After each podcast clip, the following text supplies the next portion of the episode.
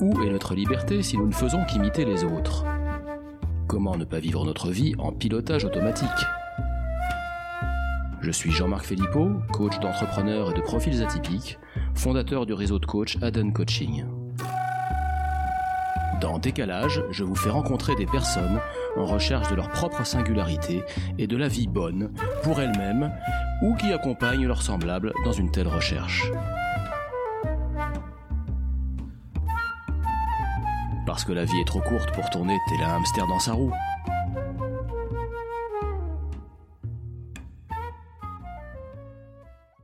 Eh ben ça y est, c'est parti. Dis donc, je suis super ému depuis des mois que j'en parle de mon podcast. Ça y est, me voilà devant le, me voyais devant l'objet. Et, euh, et, donc pour ce tout premier épisode, euh, j'ai le plaisir de recevoir Lauriane Casabianca.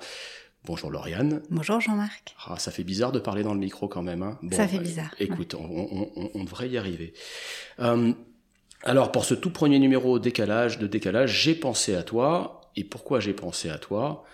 Euh, bah, le mieux c'est peut-être que je te laisse que je te laisse te présenter. Euh, je pense que le, le, le, les, les, éléments de décalage surviendront de surviendront d'eux-mêmes.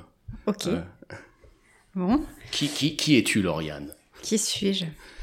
On peut peut-être déjà dire qu'on se connaît depuis quand même depuis deux ou trois ans et qu'on a un petit peu travaillé ensemble parce que tu es à temps très partiel ou partiel coach.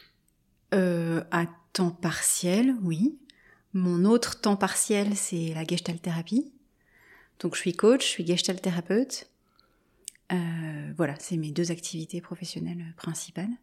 J'enseigne aussi à l'Académie du coaching, euh, voilà, où je suis, enseignante dans l'équipe. Euh, et puis j'écris aussi un petit peu. Euh, j'écris un peu des articles et puis je suis en train d'écrire un bouquin en ce moment, donc euh, ça prend euh, aussi pas mal de temps tout ça. Qu'est-ce que qu'est-ce que tu aurais envie que je raconte qui soit qui, qui, illustre ces décalages bah, Peut-être déjà parler de ton propre parcours, dire que est-ce que tout ça a été parfaitement linéaire très, tu, es, linéaire, tu es tombé dans la gestalt quand tu étais petite, ouais, tel Obélix dans la potion magique, ou, euh, ou comment, comment devient-on euh, comment devient-on gestalt thérapeute et coach euh, quand on a ton parcours? C'est-à-dire, je crois qu'au départ, tu as commencé par un parcours plutôt de lettres. Ouais, j'ai commencé par la littérature, moi. C'était vraiment mon appel. Et puis, euh, c'était là où je me sentais vraiment euh, dans mon élément. Euh, et j'avais très envie de travailler euh, dans les livres. J'avais très envie d'être d'être dans l'édition. Et puis, c'est un monde que j'ai découvert en y travaillant et dans lequel finalement je me suis pas retrouvée. moi, j'avais très envie de travailler dans les livres parce que pour moi, c'était des objets auquel je portais beaucoup, beaucoup, enfin auquel je porte toujours beaucoup d'amour. Et j'aimais pas la façon dont on traitait les livres dans le monde de l'édition. Et du coup, j'ai voilà, j'ai déchanté euh, de ça. Euh, et je suis pas sûre que ce, ce morceau-là, tu vas le garder. Mais enfin, anyway. Et pourquoi je le garderais pas? Parce qu'on traitait les livres comme des yaourts? Ouais, c'est ça. Je sais pas comment tu vas faire avec ça, mais en tout cas, euh, j'ai cherché, j'ai cherché un peu mon chemin, euh, puisque j'ai été quelques années consultante aussi. Mm. Euh, où je faisais de la conduite du changement. Et puis, euh, et puis en fait, je m'occupais surtout des, des entreprises à ce moment-là. Moi, j'avais surtout envie euh, de m'occuper des gens. et c'était pas ça vraiment qui se passait, en fait, dans mon travail. et puis j'ai fait aussi, j'ai travaillé dans des dans des structures de, formation pour adultes, et notamment dans des dans des grosses grosses structures, y compris dans des euh, dans, des, dans des universités d'entreprise. Et dans tous ces cas-là, euh, je trouvais que je m'intéressais trop euh, à ce qui était macro et, et, et, pas à ce qui concernait vraiment l'individu. voilà. Et donc, finalement, de fil en aiguille, je me suis aperçue que ce qui, ce qui ferait vraiment sens pour moi, ce serait d'accompagner les gens. Euh, et du coup de commencer à travailler en tant que coach. Donc je me suis formée à l'Académie du coaching euh, où j'enseigne maintenant. Et puis, euh, et puis dans, au fil de mes coachings, moi, j'avais beaucoup, beaucoup de situations qui étaient des situations plutôt thérapeutiques qui m'étaient apportées, dans lesquelles j'avais très envie de, de m'investir et d'accompagner les gens. Et du coup, je me suis formée à la Gestalt thérapie pour, pour avoir cette, cette, cette autre forme d'accompagnement aussi, hmm. voilà, qui était possible. Chercher ton chemin, chercher son chemin, c'est un premier signe de bonne santé finalement. Ce que tu racontes, c'est passer derrière les apparences. Ah ben en fait, euh, l'édition, je pensais que c'était ça, mais en fait, ils vendent des livres comme d'autres vendent du yaourt. Euh, euh, et puis pareil, le conseil, je pensais que c'était pour s'occuper des gens, et puis en fait, c'est pour s'occuper d'un business case, d'un PNL. Ou, mm. et, donc, qu'est-ce qu'il y a derrière Qu'est-ce qu'il y a derrière tout ça Oui, c'est ça. Mm. Et aujourd'hui, le j'ai vraiment l'impression d'être euh, au bon endroit, en fait. Hmm. D'avoir trouvé ce qui me convient vraiment. Hmm. Et donc, euh, la, première ligne que j'ai donnée à la présentation de, mon podcast de, décalage, c'est où est notre liberté si nous ne faisons qu'imiter les autres? Et, euh, et peut-être qu'on peut commencer par là, c'est dire finalement, et, je pense que ça peut être bien, aussi bien dans le champ de la thérapie que dans le champ du coaching, hein, c'est hmm. en quoi cette question euh, elle s'invite finalement euh, dans tes séances, dans les personnes que tu rencontres? Hmm. Comment, comment ça se manifeste concrètement le, le, finalement, bah, ça veut dire quoi euh, Ça veut dire quoi être libre Et comment puis-je être libre si je me suis mis moi-même dans une case hmm. bah, Déjà, cette question, elle me parle à moi. Dans, dans, mon parcours à moi, ça a été important, cette quête de liberté-là et de sortir du paradigme. Euh, j'ai une de mes clientes qui appelle ça le paradigme du bon point. Je trouve ça très joli. Ah, du, bon élève. Oui, c'est ça. paradigme du bon élève qui, euh, qui suit le petit chemin qu'on lui a tracé. Euh. Donc c'est une question qui me parle à moi parce que c'est un chemin que j'ai fait. et puis souvent, c'est des... Enfin, en tout cas, dans les personnes que moi j'accompagne, euh, arrive souvent avec ces questions-là, ces questions de sens, au moment où justement euh, euh, on, se, rend compte qu'on a suivi un chemin qui était mmh. déjà tout tracé, qui avait été prédéfini peut-être pour nous sans même qu'on s'en aperçoive. Et, du coup, quelque chose de l'ordre de, de un petit peu comme si on se retournait et qu'on se disait mais qu'est-ce que je fais là en fait très exactement euh, et du coup euh, ce besoin de, vraiment aller chercher euh, pourquoi est-ce qu'on a fait ce chemin? Mm. Tiens comment est-ce que on pourrait peut-être faire autrement et de quoi est-ce qu'on aurait vraiment envie quoi mm. Et alors, ça, me fait penser à ce que certains appellent la, la, midlife crisis ou la transition du milieu de vie. tu vois ça à tout âge ou Comment, comment ça se présente parmi tes, tes clients? Eh ben, je dirais que jusqu'à maintenant, je le voyais plus euh, en midlife, justement. Des gens qui, euh, qui étaient euh, autour d'une quarantaine, entre 40 et 50 ans. Et là, je le vois aussi chez des personnes qui sont beaucoup plus jeunes. et je trouve ça très rassurant. C'est plutôt une bonne nouvelle. On se, pose, on se pose de bonnes questions plutôt. Oui, qu'il y a 20 ans. C'est ça. Qu'auparavant. Oui. Et je trouve que c'est intéressant de se poser ces questions-là avant de mm. justement euh, avoir passé 20 ans. Euh, euh, parce que tu, vois certainement, je pense que l'échantillon, alors forcément toujours non représentatif de la, de la population française, mais des personnes que tu accompagnes, je pense, c'est quand même plus large que le mien, parce que moi déjà je fais que du coaching, je fais pas, je fais pas de thérapie, et je suis plutôt sur une cible de dirigeants, donc plutôt des gens qui socialement en général réussissent ou ont mm. réussi. Mm. Et, j'ai l'impression qu'en fait plus on réussit, plus le piège, c'est qu'on se pose ces questions-là tard. C'est-à-dire que lorsque bah, finalement tous les deux ans on vient te chercher pour, euh, pour te promouvoir ou pour te augmenter tes responsabilités ou que tu es très reconnu, puis que tu gagnes très bien ta vie, puis que tu as une position sociale très, hmm. très avantageuse, ça invite pas à se remettre en question. C'est-à-dire que d'ailleurs souvent les, les midlife crisis, euh, c'est en général souvent suite à un accident de parcours, euh, licenciement, euh, divorce, maladie, euh, maladie ou autre. Mais là, ce que tu dis, c'est que toi, dans, alors peut-être plutôt dans le champ thérapeutique, tu, tu, tu, vois des, tu vois des jeunes en fait qui, qui se posent ces questions-là à 30 ans, à 25 ans. Oui, oui, oui, et qui même se les posent en sortant d'école. Qui, qui, se demandent, qui se demandent, ok, ben maintenant que je suis sortie de alors euh, ça peut être euh, voilà, euh, qu'est-ce que qu'est-ce que qu'est-ce que j'ai vraiment envie de faire? Dans quel domaine j'ai vraiment envie de travailler? Où est-ce que ça va vraiment avoir du sens pour moi? Hmm. Et, je, me rends compte aussi que c'est des questions auxquelles ils sont pas du tout préparés. Hein. c'est pas des, c'est pas du tout des choses auxquelles ils ont réfléchi bah, avant. C'est pas des choses qu'on t'invite à, des questions qu'on t'invite à te poser à l'école. Hein. Voilà. Ouais, je me souviens, ça, je pense pas que c'est beaucoup changé depuis, mais quand j'étais au lycée, ce qui ne nous rajeunit pas, euh, ça fait quelques années, mais euh, ceux qui allaient voir ce qui s'appelait à l'époque Oh, les conseillers d'orientation. Un conseiller d'orientation, ah c'était ceux qui étaient en échec scolaire. C'est-à-dire que si tu gazais bien, si tu avais des bonnes notes. Tu n'avais pas besoin de la conseillère d'orientation. en tête de classe, il était urgent que tu ne te poses surtout pas la question de ce que tu voulais faire de ta vie. La, réponse, c'était va tout droit. Alors après, va tout droit selon les lycées ou les familles, ça va être euh, ou Matsup ou prépa HEC ou droit ou médecine ou autre chose. Mais il y a, y a, un chemin par défaut. Oui. Bah, le chemin par défaut, euh, c'est ce que tu disais tout à l'heure du mimétisme hein, euh, et, et, de ce carcan dans lequel en fait on, se met euh, et que j'ai suivi aussi. Moi, j'ai fait euh, une Hippocagne, de Cagne, une grande école de commerce.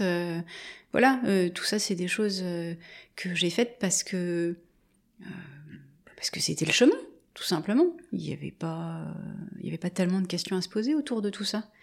Hmm. Euh, et, ce qu'on se disait quand on, quand on avait eu cette conversation là pour préparer cet épisode autour de comment est-ce que finalement on a introjecté toutes ces règles là, euh, ça participe beaucoup, aussi beaucoup de euh, arriver à cette situation là où finalement on se retourne et on se dit mais pourquoi j'ai fait ça moi?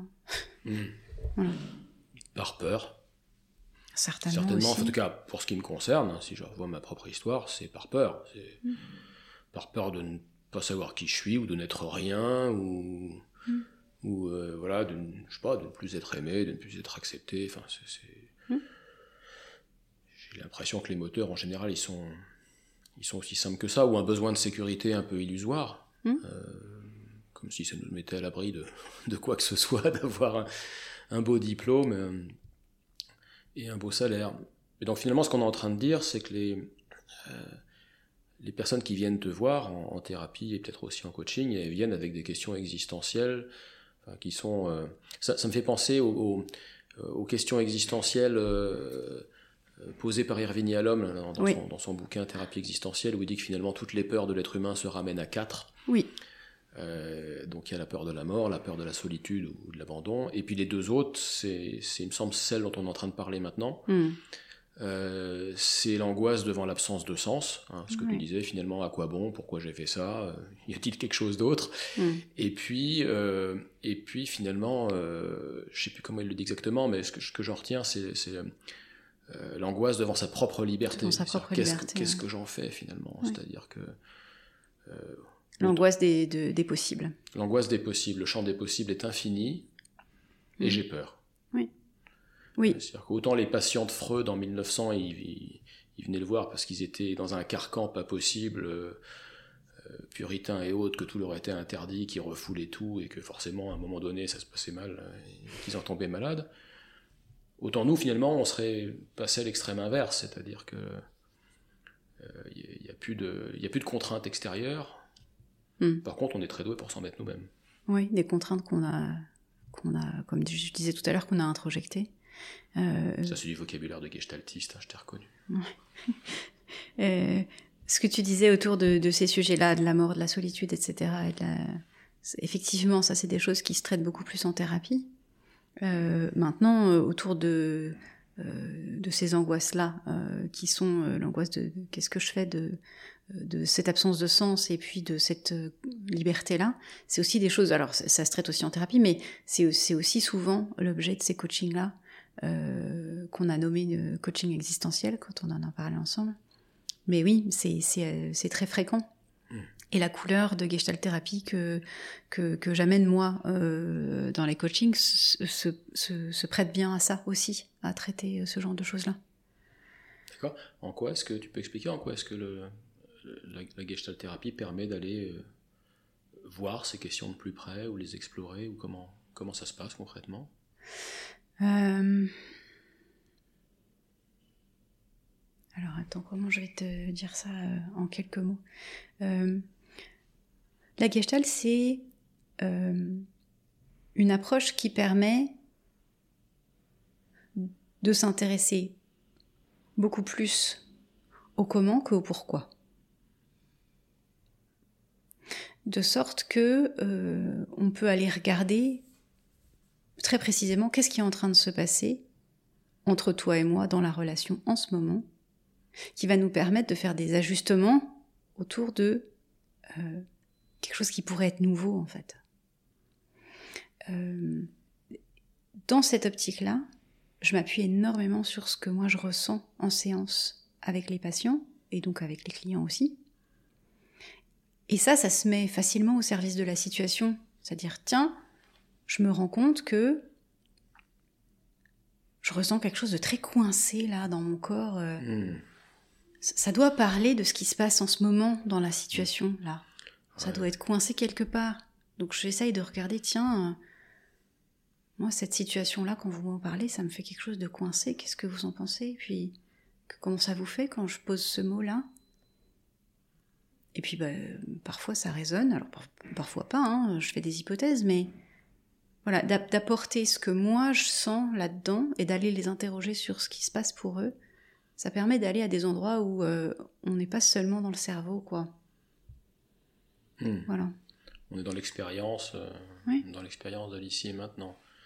Hum. Et donc, par exemple, euh, tiens, si c'est coincé, c'est peut-être parce que il y a ton client ou moi qui sont en train de me dire mais qu'est-ce qu'elle est en train de penser de moi là? Est-ce que, hmm. est-ce que ce que je lui amène comme problème c'est ok? Ou est-ce que je suis est-ce que je suis normale Peut-être qu'elle va penser que je suis gravement malade, voire complètement cinglé. Hmm. Euh, elle est en train de me juger certainement, donc il faut que, il faut que je me tienne droit. je rigole pas. Euh, zut, c'est raté.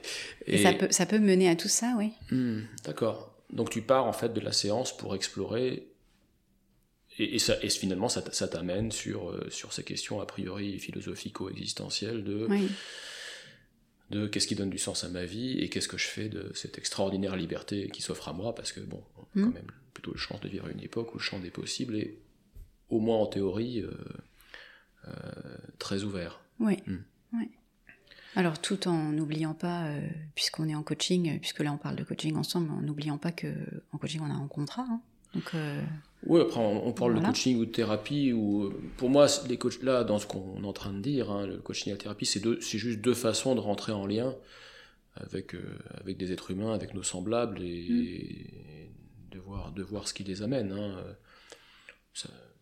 Pense ces questions existentielles, elles peuvent survenir euh, en thérapie, et, moi je peux les avoir aussi en, coaching de dirigeant, où pourtant c'est l'entreprise qui me paye, et on pourrait considérer que ça n'a rien à voir dans les préoccupations de l'entreprise, sauf qu'en fait si. C'est-à-dire que si, si, si, euh, si, une personne clé de l'entreprise est en train de se poser des questions existentielles sur euh, qu'est-ce que je fais là, à quoi bon, et y a-t-il quelque chose d'autre, bah, à terme, ça va pas être très bon pour son engagement, pour, pour l'engagement et, la performance de cette personne, et qu'à la limite, vaut mieux que ces questions, elle se les pose vraiment, et puis que si la réponse c'est bah, je n'ai plus rien à faire ici, il faut que je parte, il vaut peut-être mieux qu'elle le sache il vaut peut-être mieux pour elle-même et pour l'entreprise, pour son employeur, qu'elle le sache bah, le toujours, dans trois mois ou dans six mois plutôt que dans cinq ans. Mm. C'est peut-être mieux pour tout le monde, en, fait, en, fait, finalement. Et, ce à quoi ça m'amène en t'écoutant là, c'est euh, euh, à quel point ça peut être euh, inquiétant d'aller vers ce genre de questions-là. et je me disais, tiens, en fait probablement que les gens qui nous écoutent, euh, ils doivent se demander, euh, bah, bah oui, mais qu'est-ce qui se passe en fait quand on aborde ce genre de questions, quand on commence à soulever le capot là? Hmm. Qu'est-ce que je vais trouver en dessous? Ouais. Est-ce que j'ose le soulever déjà? Est-ce que j'ose le soulever? Est-ce que qu'est-ce qui va, qu'est-ce qui risque de se passer? Qu'est-ce que tu observes chez les personnes que tu accompagnes, que ce soit en thérapie ou en coaching au moment où tu abordes ce travail, comment, comment ça se passe? Bah déjà, sont les freins ou les questions? Bah Déjà, ceux qui viennent, ils ont déjà décidé d'ouvrir le capot. Hmm. Ils viennent parce qu'ils ont déjà pris la décision. Et ça, ça fait partie des choses qui les mettent en mouvement, pour de vrai. C'est-à-dire qu'à partir du moment où ils prennent rendez-vous avec toi, bah, ils ont déjà fait un pas qui est super important, qui est de, prendre la décision de regarder ce qui est en train de se passer, quoi. Et du coup, d'aller de, travailler. Euh, voilà, donc ça déjà, pour moi, ça c'est c'est déjà euh, essentiel. Hmm. D'accord. Ils n'ont pas besoin de d'incitation ou de. S'ils si, viennent te voir, c'est déjà parce que c'est devenu, enfin, peut-être pas insupportable, ou peut-être insupportable, de rester seul avec euh, ce questionnement-là et avec euh, cette vie qui est peut-être devenue quoi Ennuyeuse? C'est de l'ennui C'est de la souffrance? Bah, Ça peut être de l'ennui, ça peut être de la souffrance, ça peut être aussi quelque chose qui est de l'ordre de je sais que j'ai envie de faire autre chose, mais je ne sais absolument pas quoi. Hmm. Je vois bien que la situation ne me convient pas, pour telle et telle et telle raison, mais hmm. alors qu'est-ce que je vais faire d'autre? Hmm. Voilà. Est-ce qu'il y a, est-ce qu'il y a des, j'imagine évidemment que chaque cas est différent, mais est-ce qu'il y a des, je sais pas si c'est des patterns ou des schémas que tu, que tu constates dans la façon de travailler avec les personnes que tu accompagnes, des étapes peut-être, euh, hmm. pour les aider à arriver vers quelque chose de nouveau, quoi que ce soit? Alors, euh, c'est jamais la même chose, bien sûr, puisque bah déjà, d'abord, chaque personne est différente et j'applique jamais de méthode, en fait. Hmm. Euh, et puis, comme tu le disais tout à l'heure, je, pars de ce qui se passe en séance, de ce que la personne amène dans la séance, et non pas de schéma prédéfini que je pourrais avoir en tête. Euh, mais c'est vrai que dans un travail de coaching, par exemple, on passe par euh, euh, certains moments où on va aller travailler sur bah, si, on est en train de chercher par exemple qu'est-ce que je vais faire en fait moi dans mon prochain job qu'est-ce que j'ai vraiment envie de faire? On va aller travailler sur ses talents ses compétences qu'est-ce que j'ai aimé qu'est-ce que j'ai pas du tout aimé dans ma vie euh, et est-ce qu'aujourd'hui, je suis capable de dire de quoi j'ai besoin, euh, de quoi j'ai envie? Voilà. Euh, donc on, peut passer par, on peut passer par toutes ces étapes-là, sans ordre d'ailleurs particulier. Il y a des fois où ça s'invite tout seul dans la séance. des moments où en fait finalement ça, ça, ça, voilà, ça coule de source d'aller travailler ça ensemble. Et ça peut se faire aussi euh, euh, en dehors des séances. Il peut, arriver que, enfin, j'imagine que tu as la même expérience aussi, que euh, un mot lancé comme ça dans la séance puisse provoquer un désir chez le client ou chez le patient d'aller investiguer des choses en dehors de la séance, et puis qu'ils reviennent la fois suivante avec euh, Ah, j'ai pensé à ça, et du coup, j'ai engagé tel euh, processus. Hmm. Oui, sachant qu'en plus, en général, le mot qui fait écho chez, chez les personnes qu'on accompagne n'est jamais, jamais, celui dont on se souvient. Jamais. jamais celui dont on pensait qu'il aurait peut-être de l'effet. C'est toujours assez mystérieux et, hmm. euh, et, et miraculeux. Euh, après, encore une fois, je pense qu'on accompagne peut-être des, personnes différentes. Moi, ce, que j'ai souvent, en tout cas au début de ce travail, euh, ce genre de travail un peu existentiel sur qu'est-ce que je veux faire du reste de ma vie finalement, euh, une peur autour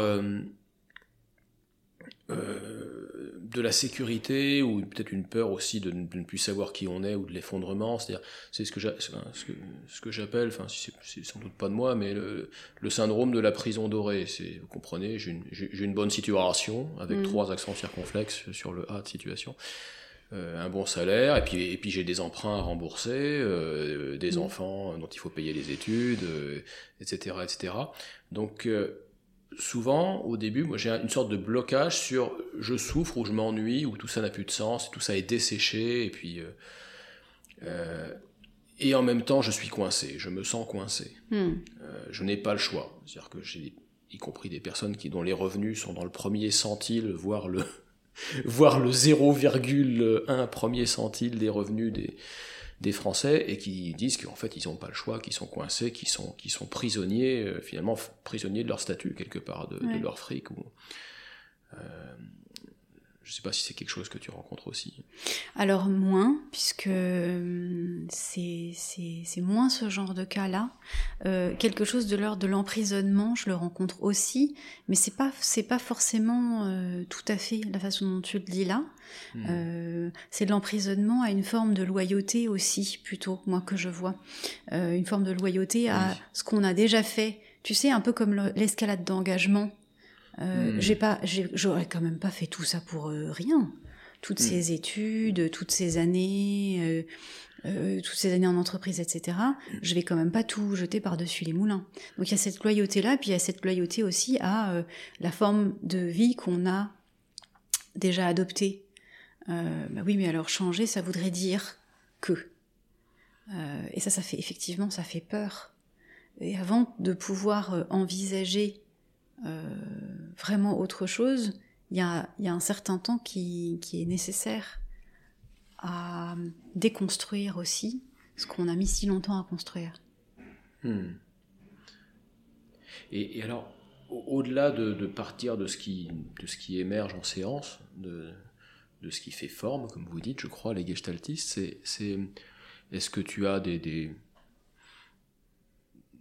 méthodes ou des, des, des, façons de faire pour accélérer une sorte de d'émergence ou euh, euh, de quelque chose d'autre en fait. Parce que comme tu dis, la personne vient de voir et dit bon, ma vie ne me convient plus et en même temps, je vois pas du tout, je vois pas bien ce que je pourrais faire d'autre. Et a fortiori, comment m'y prendre. Hmm. Bah, alors, euh, ah, tu, parlais d'accélérer, et ben moi je parle de ralentir. C'est-à-dire que justement, euh, ce qui me semble hyper important dans ces, moments de travail-là, c'est de sortir complètement du rythme habituel avec le petit hamster qui court dans sa roue et qui euh, n'a jamais le temps en fait de s'arrêter, de se poser, de, vraiment regarder ce qui est en train de se passer autour de soi et de regarder surtout à l'intérieur de ce qui est de soi. Et donc pour moi, c'est un temps très particulier, le temps du coaching et ou le temps de la thérapie d'ailleurs. C'est un temps qui est hors du temps et dans lequel on n'a pas du tout le même rythme. Euh, et donc euh, moi je prends soin de ne rien accélérer surtout et de me mettre au rythme de ce qui est en train de se passer pour l'autre et c'est-à-dire de, l'accompagner de l'endroit où il est à l'endroit où il a envie d'aller. Mais euh, si c'est à marche forcée, on va rester dans le même schéma, on va rester dans le même paradigme de bah, il faut, que je me dépêche de, trouver hmm. le bon truc qui va faire que je vais enfin être heureux. Un paradigme d'efficacité et de performance, hein, bah oui. d'habitude. Et, du coup, c'est l'idée de ralentir qui, pour moi, fait que quand le rapport au temps change, euh, euh, bah, on peut rentrer dans, quelque chose qui est beaucoup plus phénoménologique, quoi. Tu vois ce que quand je dis ça, ce que je veux dire? Je, crois que oui, mais je veux bien que tu expliques. Ben, euh, c'est ce moment où euh, on est capable d'aller ensemble regarder qu'est-ce que ça nous fait très exactement cette émotion de peur qui est là et qui fait que du coup, bah, c'est coincé. Voilà. Et comment ça fait physiquement? Et du coup, c'est quoi les pensées qui sont associées à ça? Et une fois que ça s'est clarifié et qu'on a pu vraiment rentrer à l'intérieur de, ce qui se passe à ce moment-là, ça permet beaucoup plus de, clarté et de euh, dans le ressenti et du coup dans la réflexion, quoi. Voilà. Du coup, euh, euh, c'est l'espace qu'on laisse pour moi à ce qui émerge, qui fait que ça émerge aussi. Hmm. et c'est la relation entre l'accompagnant et l'accompagné qui est essentielle là-dedans. C'est comment est-ce qu'on va créer le lien avec l'autre autour de ce qui est en train de se passer pour lui et ce qui est en train de se passer entre nous en fait. Voilà. Hmm. Donc la meilleure façon d'accélérer, c'est de ralentir. Et, en fait, euh, euh, être aussi dans l'expérience de ce qui se passe dans la relation ici et maintenant, ça évite, euh, ça fait sortir un peu de sa tête. Eh oui. Ça fait débrancher un peu le cerveau, enfin en tout cas le, le, hmm. néocortex calculateur et analytique. Oui, qui veut trouver une solution à tout prix. Ouais une solution qui marche. Alors que c'est pourtant lui qui nous a mis dans le merdier dans lequel on est, en fait. Mais et, j'ai pas oublié ta question euh, de tout à l'heure. Euh, je, suis consciente d'avoir fait un, détour. Hein. Euh, mais mais j'aime bien, voilà, parmi les choses que j'aime bien faire, j'aime bien proposer des lectures. J'aime bien qu'elles soient des lectures existentielles ou philosophiques ou poétiques. Euh, qui j'aime bien m'appuyer sur ce que j'aime et ce que je connais de la littérature euh, pour euh, alimenter le processus à la fois de réflexion et puis de, ressenti aussi. et puis il y a des et puis il y a des il y a des petites choses que j'aime bien faire avec avec les gens qui viennent me voir parce que je trouve que c'est euh, ça, permet de pas toujours être dans euh, euh, la, même forme de, dialogue, mais j'aime bien leur faire faire des arbres de vie, j'aime bien euh, utiliser des processus de clean coaching, euh, j'aime bien utiliser le dessin, j'aime bien les faire se mouvoir dans l'espace, hmm. j'aime bien qu'on puisse utiliser euh, le mouvement corporel, représenter des choses dans la pièce, utiliser des Playmobil, enfin voilà, essayer de jouer un peu aussi. ça me plaît de faire ça. Oui, finalement c'est toutes sortes de canaux cognitifs. Oui. Sauf celui qu'ils ou elles ont tendance à utiliser exclusivement d'habitude euh, avant de venir te voir pour penser à pour réfléchir à ces questions. Oui, c'est ça, c'est sortir des, chemins, euh, sortir des autoroutes de pensée. Hmm. Et alors, est-ce qu'il y a, parce que de ton point de vue, est-ce qu'il y a, euh, parce que souvent, j'ai remarqué là, il y a des sortes de clichés associés à ces, questions existentielles ou ces, ou ces midlife crisis. C'est ok, il avait un super job de cadre supérieur à la défense et puis pof, sur un coup de tête, il a tout plaqué. il est devenu boulanger. Il est devenu boulanger ou il est parti élever des chèvres dans le Larzac euh, ou menuisier. Enfin, souvent c'est aussi très lié à l'éloignement des fameux bullshit jobs hein, de, David Graeber, c'est ces boulots dont on ne sait pas les expliquer en deux mots, hein. mm. contrairement à boulanger où en un seul mot, tout de suite tout le monde comprend ce que tu fais. Par contre, quand tu bosses dans la direction informatique euh, d'un grand groupe du CAC 40 à la défense, en général, euh, même en trois paragraphes, euh, c'est très difficile. à expliquer. si, un enfant de 4 ans ne comprend pas ce que tu fais. Voilà, c'est que c'est une bonne chance d'être un bullshit job. Donc souvent, on a un peu ces archétypes-là, mais toi, qu'est-ce que tu constates Est-ce qu'il y a déjà une un peu une durée typique de genre de réflexion, des, aussi des schémas en termes de de résultats ou de type de résultats ou vraiment chaque cas est totalement singulier ah, Pour moi, chaque cas est totalement singulier. Euh, j'accompagne des gens qui... Euh, euh, enfin, je, je, peux te donner quelques exemples, tu vois, de gens que j'ai accompagnés récemment et des gens pour qui, en fait, on a terminé le coaching en se disant, bon, bah voilà, là, ça y est, il y a quelque chose qui est complètement ficelé euh, et puis ça fonctionne. Il y a, euh, par exemple, euh, bah, je quitte la boîte dans laquelle je suis et je vais monter ma boîte à moi. Il y a des gens pour qui ça, s'ouvre vers bah, je vais être en formation et je vais être moi-même accompagnant. récemment, j'ai accompagné quelqu'un comme ça qui, avait cet élan-là Ça peut être des gens pour qui on se rend compte que bah, finalement il y a quelque chose qui est en chemin, mais qui n'est pas encore tout à fait mûr. Et puis six mois après, il me rappelle en disant Eh bah ça y est, il s'est passé quelque chose. Le projet que je cherchais depuis un an et demi, bah ça y est, voilà, j'ai trouvé, c'est ça, voilà ce que je fais en ce moment, etc. Puis c'est comme si finalement, en fait, il y avait des petites graines qui pouvaient être plantées pour la suite. Et moi, j'aime bien dire aussi que ce qu'on fait dans, le processus d'accompagnement, euh, notamment en coaching, c'est que euh, on n'est pas forcément obligé de chercher le bon job qui, euh, pour tout le reste de la vie, va fonctionner. Ça, peut être des étapes aussi. On a le droit de réfléchir en termes d'étapes et de pas forcément se dire que bah, dans six mois, j'aurais trouvé mon port d'attache pour le reste de ma carrière, quoi. Ça hmm. peut être, bah, là, je vais, je vais naviguer jusqu'à ce port-là, puis, et puis après, je pourrais peut-être lever l'ancre encore dans deux ans et aller vers autre chose. Et peut-être que hmm. cette autre chose, il est déjà déterminé, peut-être pas encore. Oui. Et, donc, c'est pas nécessairement des révolutions, ça peut être aussi, euh, comme tu dis, des étapes ou des ajustements successifs.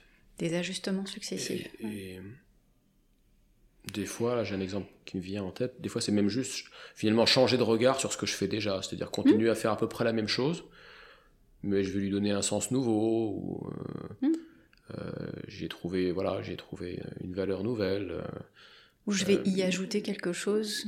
Oui, et qui n'est pas forcément flagrant, qui est peut-être ou révolutionnaire, ou peut-être même pas visible des autres, mais mais pour moi ça y est, c'est bon, ça m'a remis sur euh, quelque chose d'inspirant, euh, quelque chose où je, je, recommence à découvrir. Euh, il y, a du nouveau, il y a du mm. nouveau. C'est-à-dire, je suis plus dans dans la routine, dans l'ennui, dans, dans, la sclérose de, de, de, l'excès d'ordre. J'ai voilà, j'ai mis j'ai mis de la nouveauté, j'ai mis du jeu. Mm. et peut-être que peut-être que j'ai pas changé de job pour autant ou changé de vie ou mm. mais que c'est c'est plus subtil que ça ce qui, ce qui, peut aussi aider à faire moins peur à certaines personnes. C'est-à-dire que le résultat c'est pas forcément de tout plaquer et de se rendre compte qu'on a euh, en fait qu'on a fait fausse route pendant pendant 40 ans ou plus. Euh, déjà non c'est ces 40 années ou ces X années. Elles ont eu un sens. Sans mm. elles on serait pas arrivé là où on est aujourd'hui. Et, euh, voilà, c'est il s'agit de prolonger et pas de et pas d'effacer, de recommencer, en aucun cas. Et j'aime bien ce mot d'ajustement que tu as utilisé, puisque en Gestalt, on, parle beaucoup d'ajustement créateur.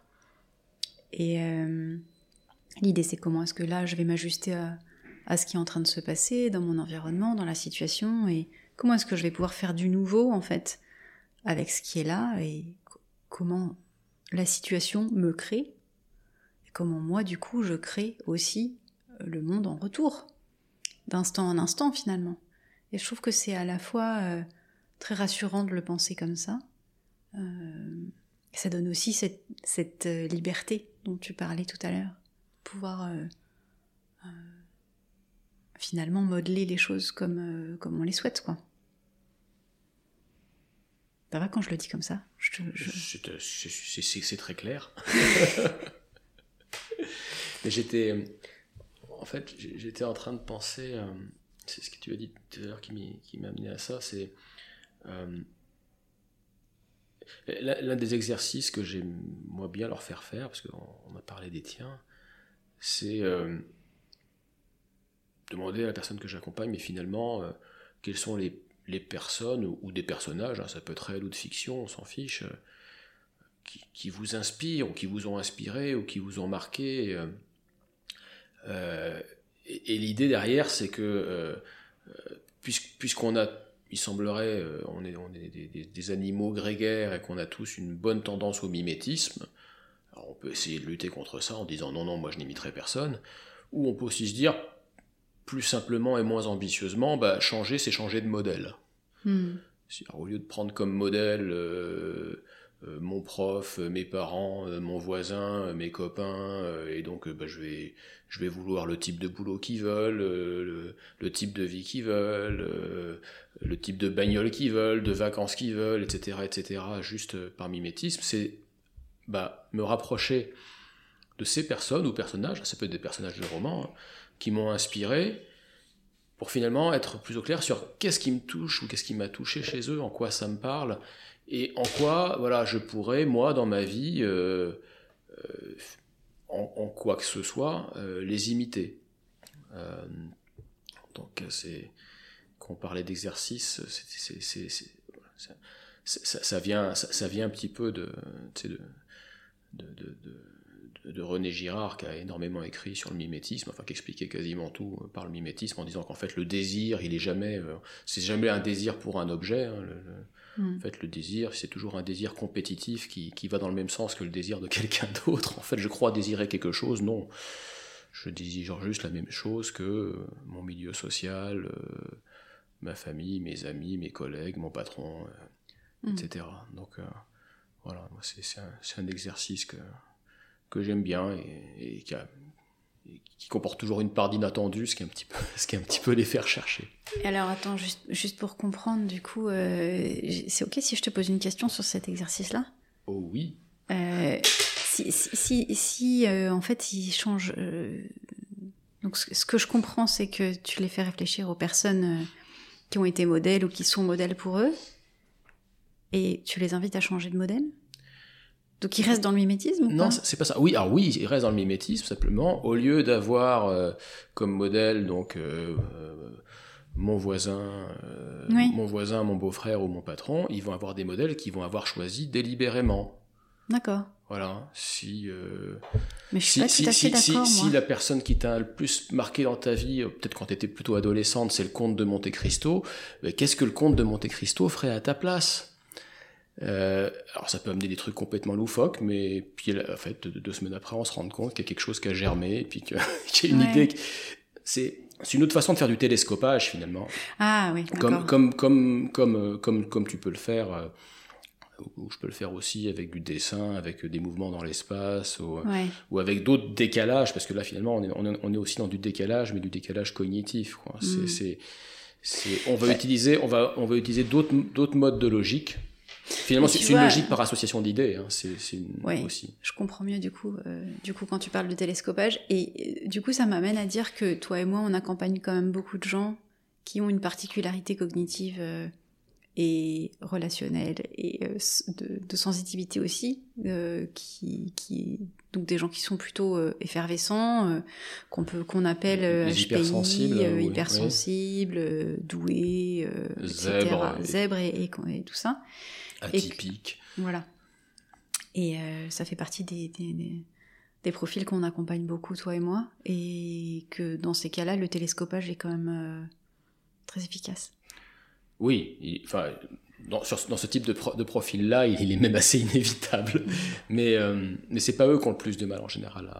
C'est pas les, c'est pas les HPI ou les hypersensibles ou les profils plutôt créatifs ou, ou très cerveau droit qui ont du mal à, à imaginer d'autres possibles. Non, ceux qui vont avoir du mal, imaginent d'autres possibles. Euh, hmm. Ça va plutôt être des profils très, je sais pas moi, euh, financiers, euh, ingénieurs, très structurés, très cartésiens, très, voilà, quand j'ai un problème, je vais d'abord le décomposer en sous-problèmes, puis ainsi de suite, ainsi de suite, jusqu'à ce que j'arrive au boulon. Là, sur, sur, ces questions existentielles, ces méthodes analytiques-là, elles marchent pas en fait. Et je suis pas tout à fait d'accord avec toi quand tu dis que ils ont pas plus de problèmes que les autres. Euh, ils ont, ils ont moins de problèmes que les autres à, à, être dans ce, dans, la créativité de, de, de, nouveaux possibles. Parce qu'effectivement, il y a plein de nouveaux possibles qui émergent, mais il n'y a pas forcément moins de freins. Il n'y a pas forcément moins de euh, peur. Tu vois? Il n'y a pas moins de peur, mais il y a plus de possibilités à imaginer. Ok. Je bien. Il, y a peut-être même plus de peur. tout est, tout est amplifié en termes d'émotion, mais il y a plus de possibilités à imaginer, il me semble. Euh, et ça peut partir plus loin aussi. Oui, oui. Et là, dans ce cas-là, euh, tu peux avoir un rôle aussi de, de, de contenant, parce que ça peut être, quand ça part loin, ça peut être assez insécurisant. Oui. Hmm. Hum, alors, on a fait un on a fonctionné avec une bonne pensée digressive qui, nous ressemble bah, bien. On est arborescents tous les deux. Pour, explorer, euh, pour explorer d'ailleurs, euh, euh, avant, avant ce, podcast, on n'avait pas, pas pris de notes, mais juste un petit mind map avec des mots, des bulles et des flèches. Euh, est-ce qu'il y a des, finalement, des, sur ces coachings existentiels, des points que tu aurais souhaité aborder, dont on n'aurait pas encore parlé? Parce que finalement, on a parlé de à qui ça arrivait, comment ça se présentait, euh, qu'est-ce que ça voulait dire euh, Comment ça se met en mouvement Comment ça se met en mouvement Quelles sont les pistes qu'on peut aider à, découvrir et comment, et comment on peut s'y prendre euh, Est-ce que finalement...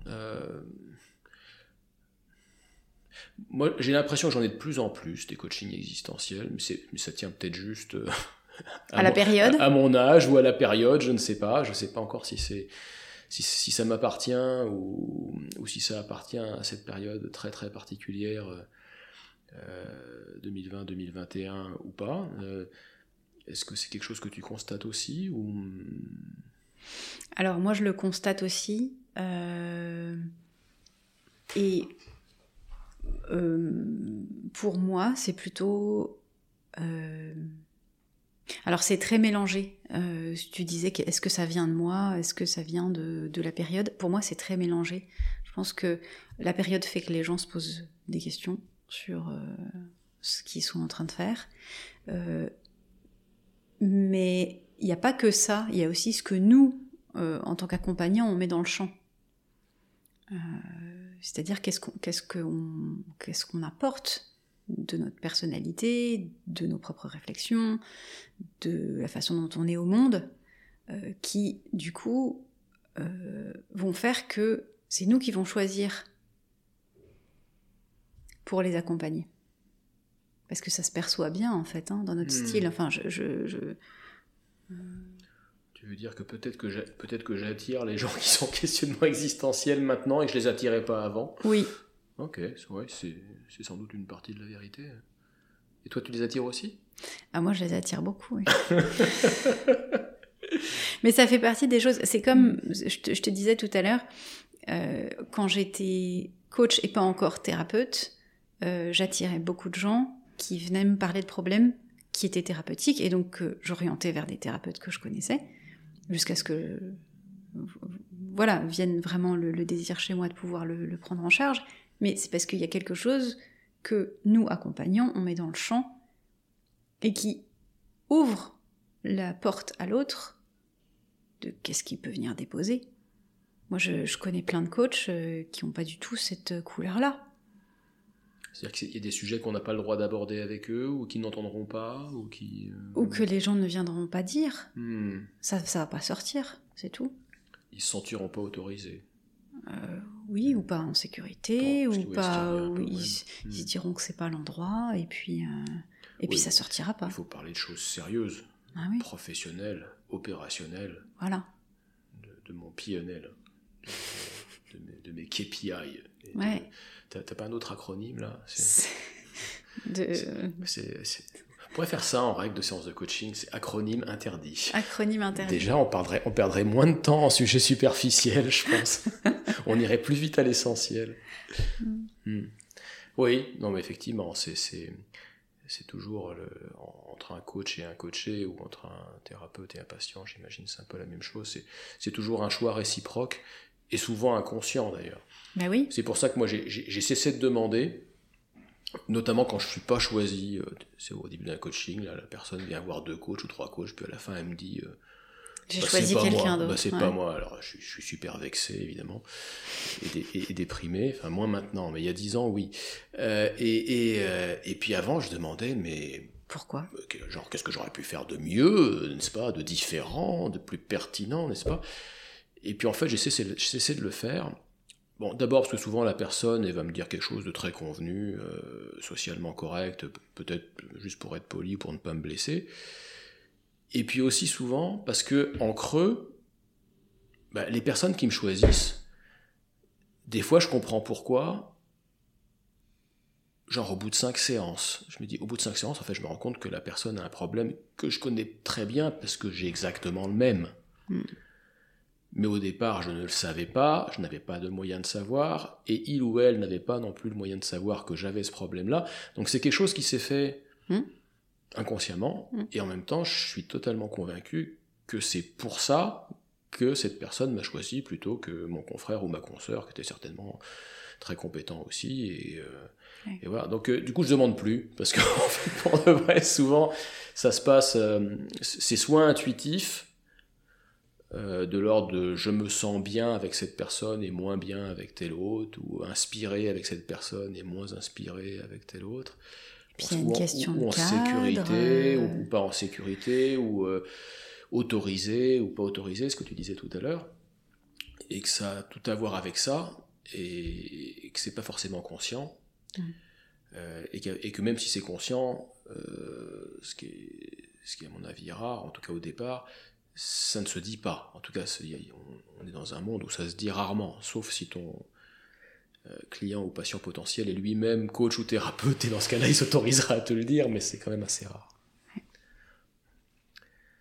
Bon. Donc, euh, Qu'est- Qu'est-ce qu'est-ce qu'on pourrait donner comme dernier petit... hmm, Imaginons qu'une personne, là, en ce moment même, nous écoute et se dise ah bah, ces questions existentielles, je suis un peu dedans. Ou je suis comblé, je suis tombé complètement dedans avec le Covid, je me demande vraiment euh, euh, pourquoi j'ai cette vie-là et qu'est-ce que je pourrais vraiment mettre en œuvre de différent. Ça peut être quoi un premier pas, un premier geste? Alors évidemment, euh, il y a une réponse évidente qui serait que cette personne t'appelle, mais ou prenne contact avec toi, mais à supposer que il ou elle n'y soit pas encore prête, comme- comment, comment, comment on vit avec cette question? Comment comment on avance dessus au quotidien, comment est-ce qu'on la refoule pas un petit peu là, sous, sous le tapis, parce que de toute façon on n'a pas le temps de s'en occuper pour de vrai, parce que on a quand même un boulot, une famille, des obligations, n'est-ce pas? C'est sérieux, et euh, donc ces états d'âme n'ont- guère de place ici. tu, veux dire, tu voudrais dire quelqu'un qui, qui, qui voudrait euh, commencer sa réflexion, par quoi il commencerait? Oui, c'est ça, et, et ne pas la, et ne pas la, la refouler, alors pas au sens freudien du terme, mais la, la, la, la mettre à distance ou l'oublier jusqu'à ce qu'il soit trop tard, parce que ça peut être aussi un risque. C'est de ne pas la, de la voir, mais de rien en faire, de sentir un malaise ou un manque, mais finalement, de... comment est-ce que je peux commencer sans que ça soit compliqué, sans que ça me fasse trop peur, pour, Mm. euh, pour finalement aller vraiment à la rencontre de cette question, de, de, de ma liberté, de, de ce qui va donner du sens, plus de sens en tout cas, euh, à ma vie ou au reste de ma vie.